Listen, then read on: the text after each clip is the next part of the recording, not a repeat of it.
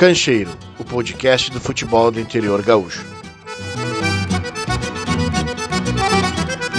Fala, gurizada! Tá começando o primeiro episódio do podcast Cancheiro, onde o assunto é futebol do interior do Rio Grande do Sul e nada mais.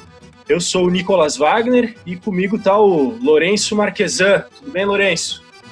Tudo bem, Nicolas. A ideia é isso mesmo. Tô bem empolgado com esse nosso projeto. É tratar de um assunto que a grande mídia costuma não acompanhar muito. E tu que está nos escutando, já fica como nosso convidado, nos seguir no Twitter, pelo arroba Cancheiro Podcast, para acompanhar todos os nossos conteúdos que a gente vai lançando diariamente sobre o futebol do interior gaúcho. É isso aí, não esquece de desde já compartilhar com os amigos no WhatsApp, para que a gente possa fortalecer esse nosso projeto que está começando com esse intuito de falar do nosso futebol do interior. E bom, nesse primeiro momento, nós vamos abordar o impacto que a pandemia do coronavírus, que segue aí, infelizmente, acabou tendo no futebol do interior. No dia 21 de agosto, a divisão de acesso, que é a segunda divisão aqui do Campeonato Gaúcho, foi cancelada depois de um um período aí de indefinição. O Campeonato Gaúcho acabou saindo da primeira divisão, mas a divisão de acesso, que teve só as três primeiras rodadas realizadas, acabou sendo cancelada. E como ficou a situação dos profissionais do futebol gaúcho diante disso, né, Nicolas? Todos os responsáveis por fazer o futebol do interior do Rio Grande do Sul, não só os jogadores de futebol, mas também os profissionais envolvidos, funcionários do clube, o pessoal que está responsável também por cuidar do gramado, do estádio. E nesse primeiro episódio a gente vai dar um olhar mais sobre a perspectiva dos jogadores. Oi, boa noite, entrega? Dona Márcia? Só um momento.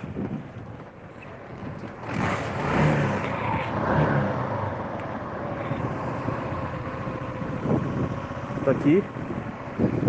Só entregar, perfeito. Obrigado a você, tchau, tchau.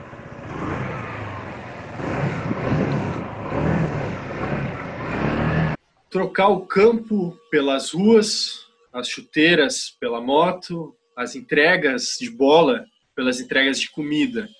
Essa foi a alternativa para o Ícaro, que é zagueiro de 25 anos, morador de Porto Alegre, da Vila Cruzeiro e ele que começou a trabalhar no aplicativo de comida, o iFood, fazendo oito horas por dia e recebendo entre 2.500 a 3.000 reais por mês. Antes de entregar esses lanches no almoço, na janta, ele estava disputando a divisão de acesso pelo Guarani de Venâncio Aires. E com a paralisação do campeonato, ainda lá no mês de março, o contrato do Ícaro e da maioria dos jogadores foi suspenso. Assim, ele precisou encontrar uma alternativa para sobreviver enquanto a bola não voltava a rolar. Anunciou o cancelamento, na verdade, um pouquinho antes. Eu já esperava já mais ou menos, né, por, pelo que estava pelo que estava acontecendo no, no Brasil, no, nos estados de futebol, até pelo nosso governador, né? Eu já me antecipei um pouco, né? Falei, olha, eu não vou ficar esperando por ninguém, né? Já vou ter que ter que arranjar alguma coisa para mim fazer, algum bico.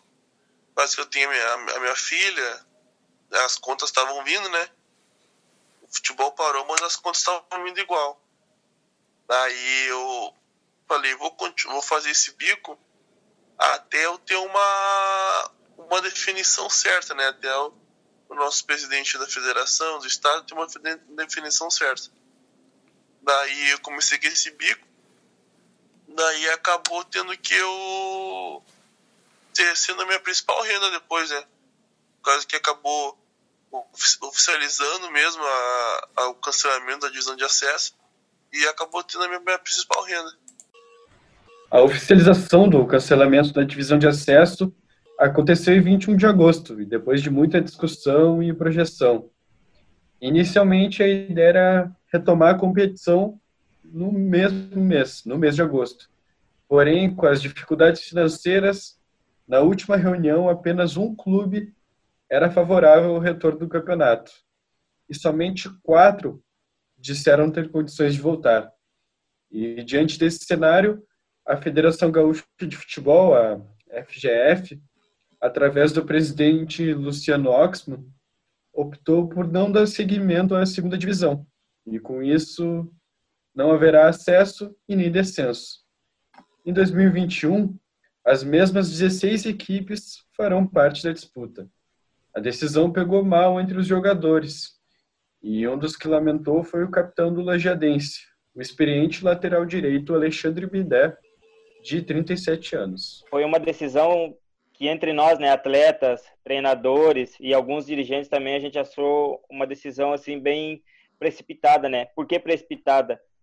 Porque lá no início a Federação Gaúcha tomou a decisão de não rebaixar ninguém, né, da Série A do Campeonato Gaúcho, que implicou na divisão de acesso e implicou também na terceira divisão, né?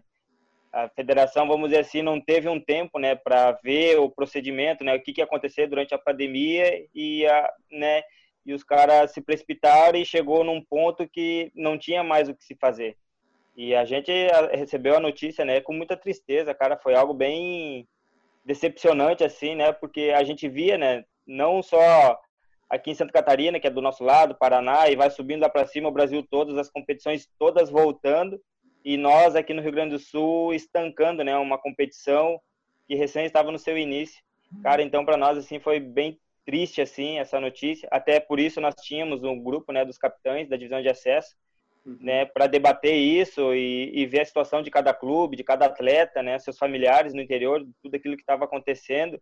E uma das medidas nossas e das nossas reuniões era porque a gente se via nos bastidores já uma uma movimentação em relação ao cancelamento, sabe, do campeonato. Então nós nos levantamos ali, né, como capitães, representando as equipes, para fazer aquele movimento, para tentar chegar na federação e expor para eles, né, o que estava acontecendo realmente no interior, a dificuldade que estava acontecendo financeiramente, né, todos foram atingidos assim bem forte, a coisa não estava fácil e não está fácil.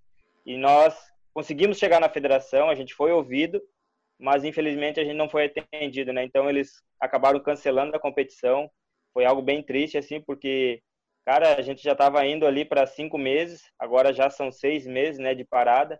Imagina a dificuldade, né, que todos aí, os atletas, seus familiares, né, e a gente não leva não só, só os atletas, né, a todos aqueles que trabalham com o futebol, muitas famílias ali representadas através de é, o pessoal da secretaria, a tia da cozinha, é, o, o, pessoal que cuida do campo, o pessoal que cuida do estádio, a segurança, enfim, é muita gente envolvida, vocês da imprensa, né, que cobre o campeonato, então muitas pessoas foram atingidas e nosso clamor, a nossa maneira de se levantar era por isso, sabe, que muitas pessoas iam ser atingidas, não só atletas, mas todos aqueles que dependiam do futebol do interior, né. Segundo o levantamento da Gaúcha ZH, havia 515 jogadores e integrantes de comissão técnica nos clubes da divisão de acesso. Desses, apenas 52 seguem empregados no meio do futebol. Isso dá cerca de 10%. O Bindé faz parte dessa minoria, por conta de um projeto pessoal que foi acolhido pelo Lajadense através do presidente Alexandre Sebem. O meu objetivo né, e a minha meta né, para mais adiante é começar uma carreira como treinador. Né? É a área que eu conheço, é o que eu sei fazer, a vida toda nisso, né? E penso em relação a isso. Então, o que, que o, o Alexandre Sebem me propôs? Cara, nós não temos dinheiro para te oferecer um salário maior, né? A gente consegue isso, mas eu te dou uma oportunidade na escolinha do clube para você começar uma transição, para você começar a conhecer o que, que é né, o futebol, o que, que é comandar uma equipe, começar na base. E eu aceitei, né? Eu tenho a carteirinha já para treinar a categoria de base. Então, para mim foi uma oportunidade enorme. Não era o que eu planejava para agora, né? Porque eu queria jogar ainda e quero jogar pelo menos mais uns dois, três anos, porque eu me vejo com condições ainda, né? Que até eu converso com o Serginho, né, sempre, e com o pessoal, de cara, enquanto eu tiver condição enquanto os guris não estiver me atropelando, cara, eu vou continuar. As horas que eu ver que os guris me atropelar, daí eu disse, ah, deu, não tem mais força, acho que acabou. Então a ideia primeiro é jogar e, né, diante disso eu concilio com a escolinha, né, três vezes na semana eu dou aula para os meninos e já projetando algo para o futuro. Aí é uma das coisas que nós vamos conversar aqui no clube ainda, né, com o Everton. Ele vai me chamar para conversar e com a diretoria que assumiu para a gente ver o que, que vai continuar, né, daqui para frente. A ideia é que eu continue na escolinha, então eu tenho um suspiro ainda, vamos dizer assim, financeiro, não é muito, mas me ajuda, né, a gente consegue se virar. E assim eu espero que nos próximos dias a gente sente, converse, projete não só esse ano, mas o ano que vem também. Diferentemente de Mindé, outros jogadores do interior precisaram buscar esse suspiro financeiro longe do futebol. E assim como o Ícaro, que tem trabalhado como motoboy no iFood, o seu amigo e volante Mylon, de 23 anos, deixou de construir jogadas no Brasil de farroupilha para trabalhar com seu pai em outro tipo de construção muitos de nós estamos indo para outros meios, estamos direcionando para outros lados para estar tá trazendo renda para dentro de casa, né? E eu creio que eh, muitos de nós não estamos fazendo o que a gente gosta para estar tá fazendo outra coisa por necessidade, né? Eu estou na construção civil. Agora meu pai largou porque ele está tá fazendo outras coisas. Agora ele está na, na sinaleira vendendo uns guardanapos, uns jogos de prato. Daí agora eu estou trabalhando com meu amigo na construção civil, né? Esse trabalho com escavadeiras e brocas não estava nos planos do Milo.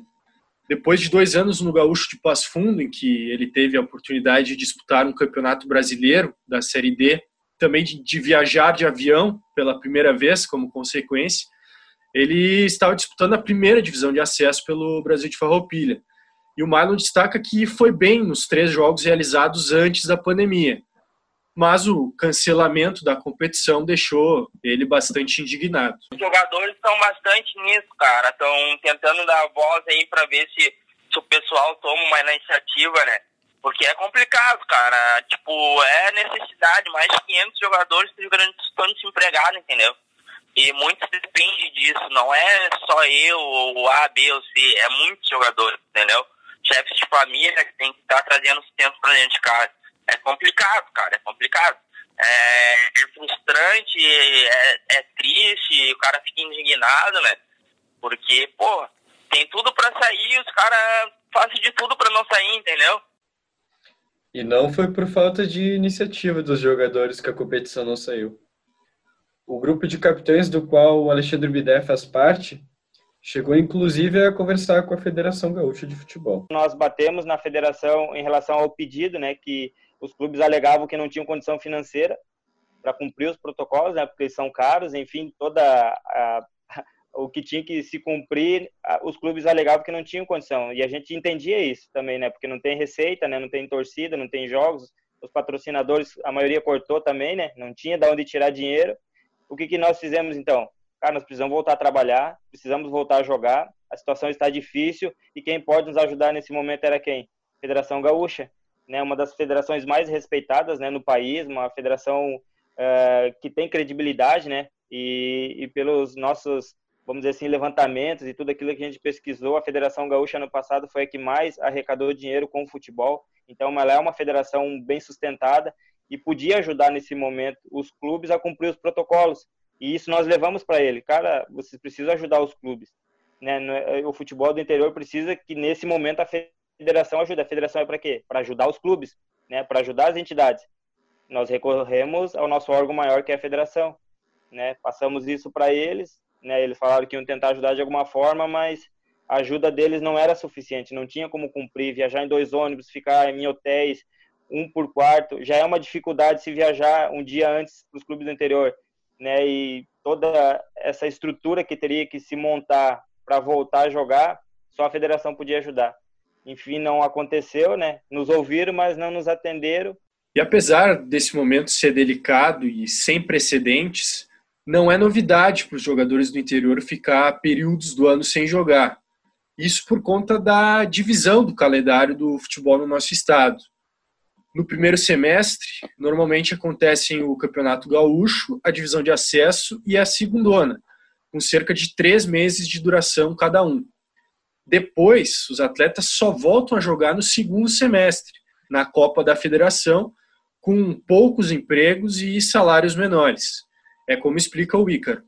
O pessoal do interior aí, que joga mesmo, já é acostumado a, a ficar desempregado. Segundo semestre também era bem difícil, que a gente joga o primeiro semestre para ficar empregado no segundo, né? E quando não fica empregado no segundo, mesma coisa tem tem que se virar, tem que trabalhar, tem que ter uma renda, senão para não ficar faltando nada em casa, né? Que muita gente não sabe como é que é o futebol do interior, as dificuldades que a gente passa, né? Que agora ficou muito pior, né? A gente sempre passou dificuldade, mas agora tá muito pior. Que uh, infelizmente a gente não, não tem essa esse salário que tem os habitantes aí do, da Série A, que todo mundo pensa, né, que todo jogador de futebol ganha, que eles começam a olhar mais para o interior saber uh, uh, como é que é a realidade mesmo, né? De fato, é uma realidade que nem todos conhecem, até por ser algo fora dos holofotes da grande mídia. Segundo o levantamento da consultoria Ernest Young para a CBF, no Brasil, 88% dos jogadores recebe menos de 5 mil reais por mês. Um terço recebe menos de mil. Esse cenário, que atualmente é difícil, também é sentado por Biné. Tu consegue ganhar um pouquinho mais no primeiro semestre, até para quem joga na primeira divisão, né? Se não conseguir uma série D depois, um, ou até mesmo descer para a divisão de acesso, né? Vamos dizer assim, para a fase quente, tu conseguir guardar um dinheiro, porque tu vai ficar três meses sem jogar, se tu não conseguir um outro clube ou ir para outro campeonato. Tu vai ter que guardar aqueles troquinhos pro segundo semestre tu se manter de novo, porque uma copinha tu ganha mil reais, mil e duzentos, mil e quinhentos, uma média. Então, aí os diretores brigam com os atletas porque muitos vão jogar o amador, vão fazer outra coisa. Daí dá aqueles atritos, cara, mas é que não tem o que fazer. Chega uma hora que tu tem que escapar para algum lado para ver se tu consegue se manter né, um pouquinho mais folgado, senão tu, tu não vive, tu sobrevive no interior, na verdade. Ultimamente está sendo assim, a gente está sobrevivendo né, no futebol do interior. A esperança é que no futuro o futebol do interior possa ser mais do que apenas sobrevivência, o que passa principalmente por uma readequação do calendário. Mas isso é assunto para os próximos episódios.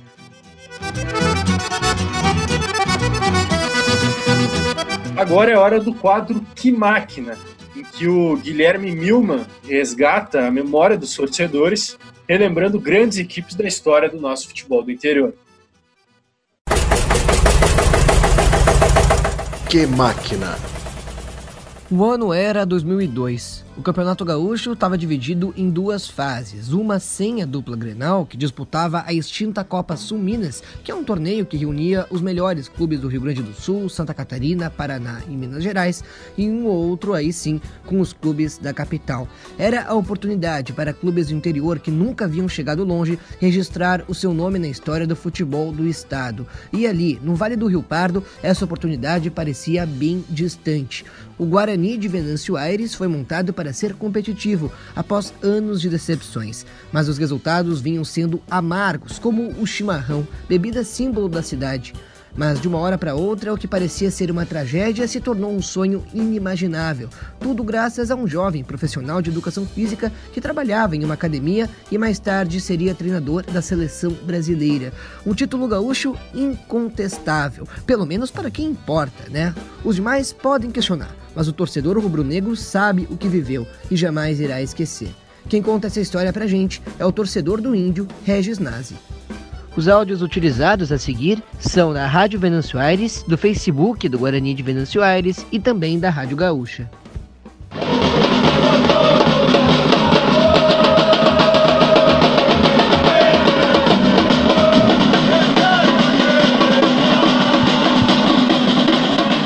A gente vinha de anos bons na década de 90, né, sempre jogando gauchão. E 2002 ali, depois foram uma sequência de três anos ali que o Guarani passou sendo, sendo eliminado no último jogo para ficar entre os oito melhores, né? 99, 2000, 2001 foi no último jogo que o Guarani caiu fora. Então, 2002 era para ser um ano diferente, né? Pensou, pô, agora vai. E o Guarani tinha uma base forte na época. Dentre uns jogadores, um destaque, né? Quem veio se destacar depois foi o Bolívar, né? Que na época era lateral direito antes, depois ele foi pro Inter. Bolívar, Bolívar. Cabeça pro Bolívar, gol! E o time começou com Paulo Porto, depois trocou de técnico, né? No meio do primeiro turno e o time não engrenava, não ganhava de ninguém. Lembrando que naquele ano, primeiro, primeira fase do Galchão uh, foi uh, sem a dupla Grenal, Juventude e o Pelotas, porque esses quatro eles iam entrar na segunda fase e na primeira fase estavam jogando Suminas na época, né? E aí o Guarani, jogando contra o time interior, perdeu muito, perdia, empatava. Cada jogo ruim era uma tristeza, embora o time fosse bom, não engrenava. E então, um cara que tinha saído já da cidade, já tinha sido técnico do time e tinha sido demitido da base do Inter. Demitido não, já tinha fechado, acabado o contrato dele e não renovaram. Saiu da base do Inter, foi pra academia do Sesc lá em Venâncio. Eu acho que era academia do Sesc. Eu fui pra uma academia lá em Venâncio trabalhar.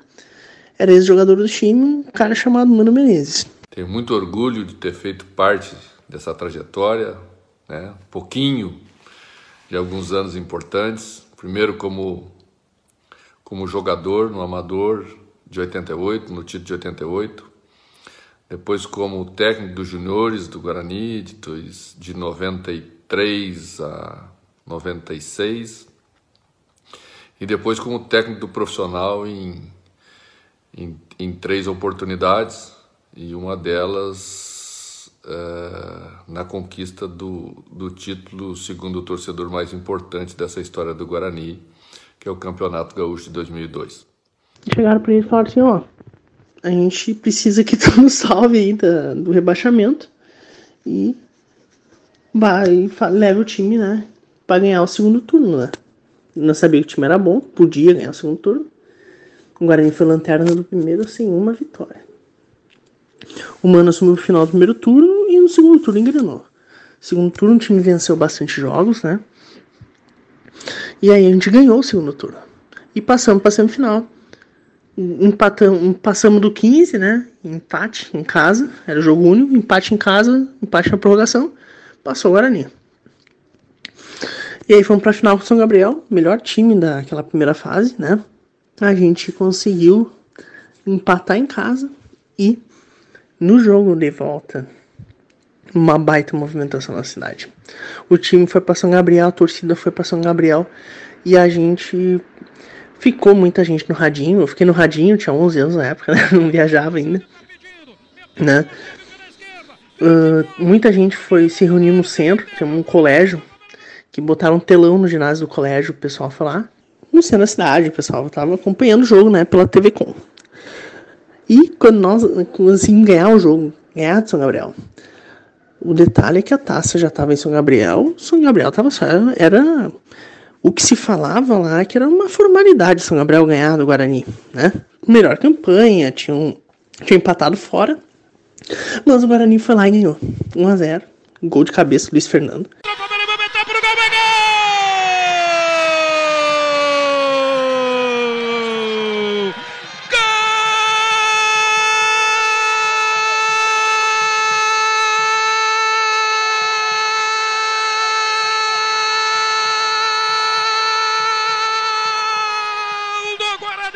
O gol foi aos 20 do segundo tempo. E depois dos 35, o jogo teve que ser interrompido. Que a torcida do São Gabriel começou a jogar pedra na torcida do Guarani. Então teve, tiveram que interromper o jogo. Voltou o jogo, o Guarani segurou, venceu. E a gente foi campeão gaúcho ali na época, né? Ah, mas uh, o campeão gaúcho foi internacional. É, teve uma uma discussão ali sobre quem é o campeão porque, né, a imprensa de Porto Alegre, obviamente, não vai dizer que o Gauchão sem Grêmio Inter, tá louco, né? O que aconteceu foi que a gente foi só campeão da primeira fase.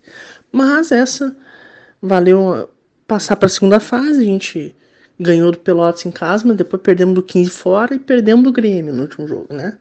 Aí, aí o 15 passou da, do grupo para a final.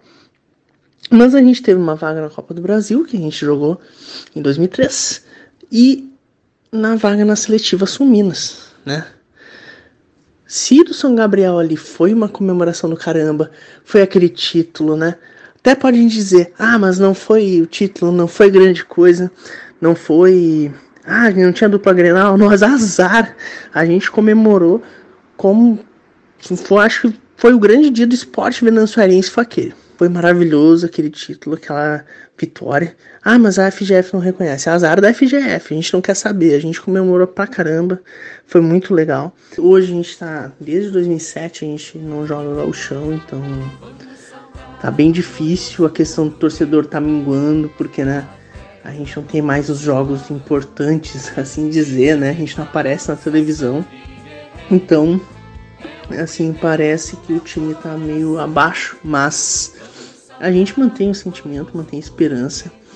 O que, de, o que a gente como torcedor deve fazer é manter o time vivo, né? Time de raça, sangue guerreiro, é o primeiro do meu coração. És forte, meu time índio, te amo desde